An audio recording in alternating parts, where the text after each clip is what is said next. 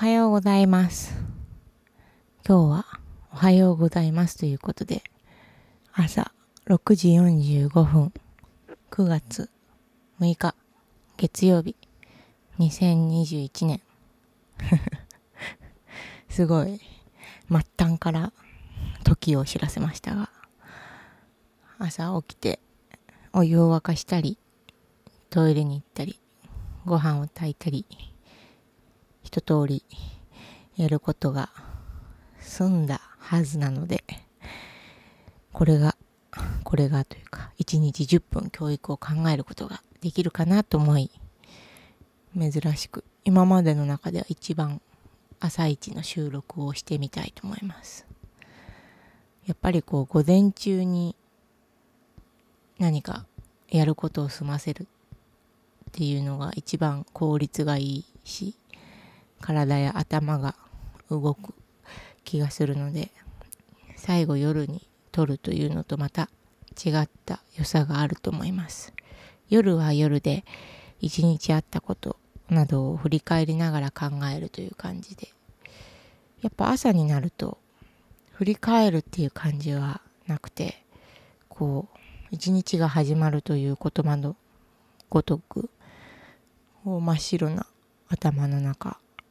っていうのはやはり気持ちいいですね。後に引きずるタイプなので でも朝に忘れてるってことは一日寝れば夜寝れば引きずってないということにしておきましょう。えー、っと昨日はそうそう久保隆校長先生のえー、っと提言文を読みましたね。うん。で昨日はねワンオペ育児だったにもかかわらず、なんと、買ったばかりの本を2冊ぐらい読めちゃって、で、なんか、動画も教育についてっていう動画、なんかいろんな人が、いろんな、一人で上げてる人もいれば、こう、討論みたいにやってる、まあ、有名どころのものを、そういえばあまり最近見てなかったなと思って、ニュースピックスだの、あの、見てみ、見てみたりしていました。うん。やっぱ、やっぱりなんか、答えはないっていうのが、答えっていう感じにみんな逃げてい、逃げているっていうか、うん、そこまでやっぱり自分の答えを押し付けないっていうことなんだと思うけど、教育っていう言葉の意味を調べると、えっ、と、実際に今、えー、調べてみようかな。教育。教育の意味。他人に対して意図的な働きかけを行うことによって、その人を望ましい方向へ変化させること。講義には人間形成に作用するすべての精神的影響を言う。その活動が行われる場により、家庭教育、学校教育、社会教育に代別される。っていうことなんですね。なんで、学校教育を私は、あ主に考えて喋っていることがここでは多いんですけど、それだけではなくて、やはり家庭の中で教育というものがあり、社会の中で教育というものがある。っていうのは、うん、イメージではなんか、あ、すいません。ご飯が、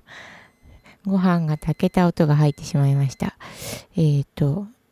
こう、家庭教育は、ちょっと小さい丸で、学校教育は中くらいの丸で、社会教育っていうのはなんか大きい丸というか、うん。その中で、えっ、ー、と、望ましい方向へ変化させるような意図的な働きかけを行うことが教育。はい、あれですよね。会社で言うと、先輩が後輩を教育するみたいなのは、もう決ま決まってるというか、どうするかっていう目的と方向性があって教育していく。だから、どんな子供になってほしいか、どんな子供に育ってほしいかっていうものがあってじゃあその導き方としてこういう教育方針でいく。あ教育ママじゃないからとかっていう教育っていう言葉の使われ方はその教育っていう言葉の定義が勉強だけに絞られちゃっている。教育っていう言葉は勉強っていう言葉とはまた違ってなんか誰もがやはりこういう子に育ってほしいなとかこういう風にはなってほしくないなとかどう育っても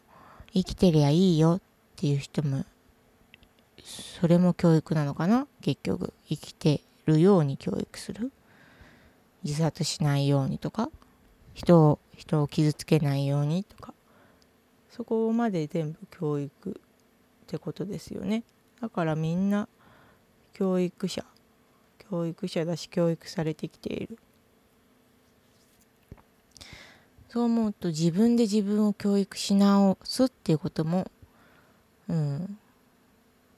できるっちゃできるんでしょうね。なんかそのネット動画で印象的だったのがというか自分がとてもあの持っていないとか低いと思っている自己肯定感の話をリューチェルさんという芸能人の方がすごくされていてで彼はえー、っと男の身体的には男性なんですけどあのちょっと待ってください。すみません。お茶がお湯が沸いたのでお茶っ葉を入れました。そう彼は男性なんですがえー、っと粧をしたり結婚してお父さんもやってお子さんもいらっしゃいます。だから彼が男性なのか女性なのかその体を手術したりしてるのかとか詳しくは私は知らないんですけどなんかそういう個性男はこうで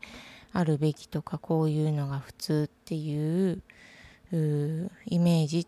ていうのを、まあ、彼が芸能人をしていることによってでやっぱお子さん相手結婚してるっていうのが今まで、まあ、今までもそういうあの女っぽいキャラの男の方っていうのはいたのかもしれないけどそれをアピールして子供の、えー、っと育児の番組とかそういう教育の話の場に出てくるっていうのはあのとてもやっぱり影響があることだと思います。というのも、えー、と私はあの学生時代オランダの、えー、大学に行っていてオランダは、えっと同性結婚ができるんですね。で同性結婚ができるし確か一緒に住んでるっていうだけであの同性結婚あの結婚と同じだけの権利がもらえたと思うんですけど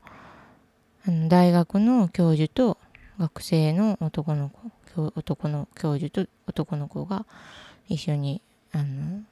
結婚していて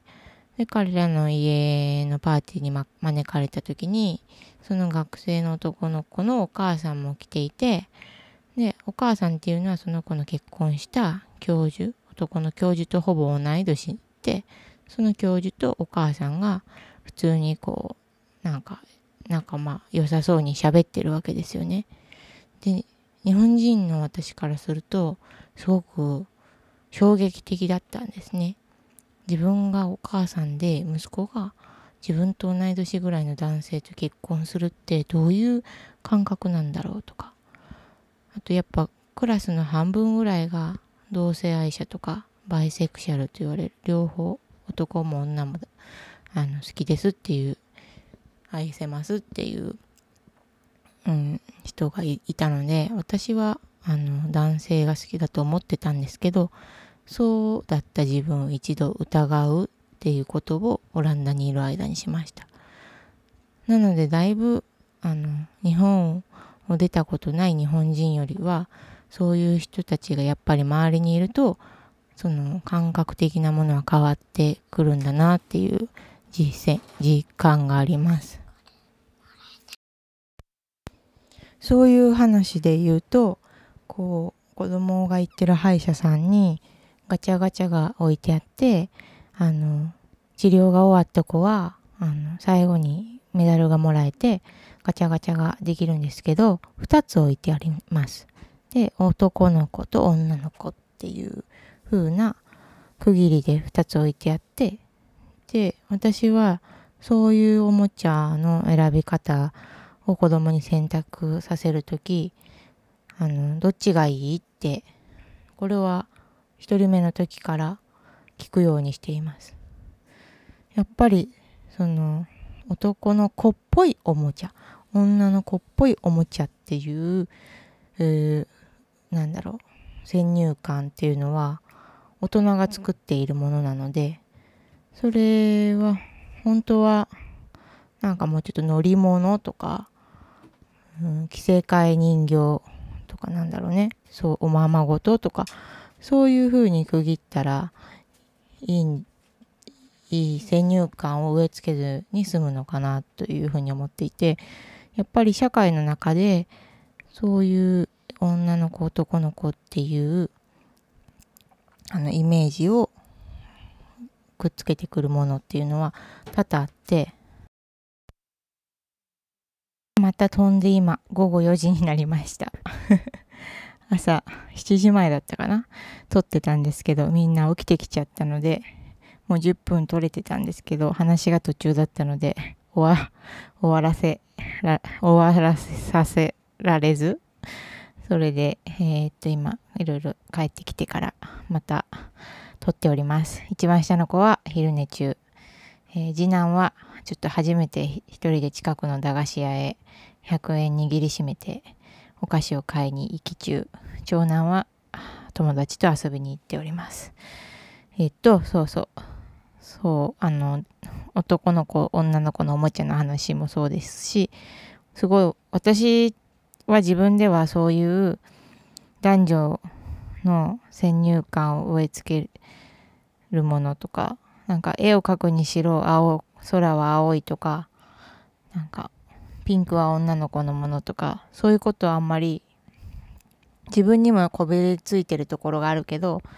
なるべく子供にはそういう先入観を与えずに育てたいなと思ってなんとなくやっていたんですけどこの間、えー、オリンピックを見ていて次男からすごい衝撃的なことを聞かれてあ自分にももう気づかない気づけないところまでそういう先入観が埋め込まれているんだなっていうことを実感したことがありました。でそれがえっ、ー、と、新体操とか、シンクロナイズドスイミングを見ていた次男が、なんで女ばっかなのって言ったんですね。僕もこれ出たいのになんで女ばっかなの？嫌だ気持ち悪いって言ったんですね。で、あーと思って。で次男はなんかマニキュアを塗りたがったり髪の毛を伸ばして二つくくるに従ったりとか結構その女の人がやってることっていうのをあのやりたがったり羨ましがったりするタイプの人間でなんかもうまつげとかもすごい長いのでもしかしたらそういう LGBTDP LGBT ちょっと声がちっちゃくなっちゃうな。わからないですけどそういう系があるのかなと思いながら。えっとそう。なんかそういえば20年ぐらい前に、えーと、行ってた美容院のお兄さんすごい私的にはかっこいいお兄さんもなんか私そう髪を切りながら「いや女の人はいいよね」って言って髪の毛以外にも爪を塗ったりさいろいろおしゃれを楽しめる場所とかが多くて羨ましいっていう風に言っててなんか、ああ、そうかと思って。男の人、私は女の人の中で、そう爪を塗ったりとか化粧をにこだわったりとか髪型がを可愛くしたりいろいろやったりっていうことを、まあ、髪の毛は若い頃は染めたりはしてましたけどそうあんまりそこに何だろう力をもやれるんだったらやりたいけど優先順位的にそんなに高くなくてでも男の人でそれをやりたいと思ってもうやると、こう、おかまじゃないけど、そういう風に言われちゃうんだな、この日本の世の中は、と思って。そういうのがやはりもう10年後とかには全くない世界になったらいいなって思います。そうですね。なんとなくどうだろうか。その人によるかもしれないけど、今の20代ぐらいの子たちは、そういうものに対して、そこまで偏見とか先入観が、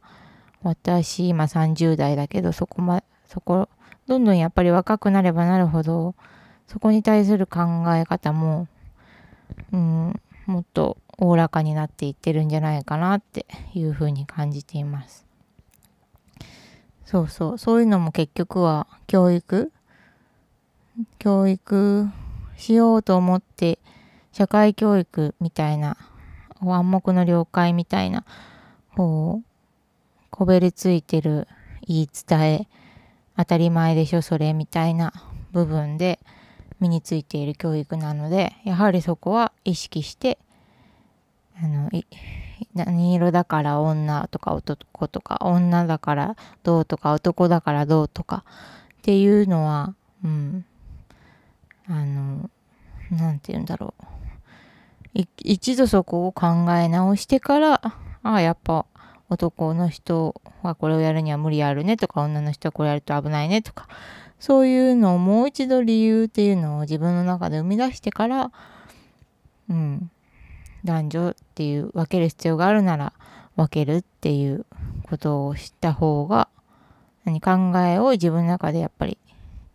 一度、うんね、練り直した方がいいなと思います。そう今幼稚園が一緒のお母さんでもサッカーをサッカーじゃないかフットサルの選手の方がいてその方はなんか幼い頃サッカーをやってたけどやっぱり男の子たちの中でやっててあの、あの、こう、全国大会につながるような大会には出させてもらえない女だから。でもすごい上手だったから、本当は出させてもらったらすごいチームの戦力になるんだけど、そうやって全国につながる大会だと出れないっていう風に当たり前のようになっていたらしくて、あなんか、あそれは大体何年前だろう。30年30年いかないぐらい前の話。25年前ぐらいなのかな？の話だと思うんですけどもうちょっと最近かな？でも20年前ぐらいかな。今はそんなことがないようなことを言ってましたうん今日はそんな感じです なの前半どういう感じでこの話になったのかっていうことがあまり思い出せませんが、さて、次男は無事に駄菓子屋さんから帰ってこれるのでしょうか。ドキワクです。ではまた明日、ごきげんよう。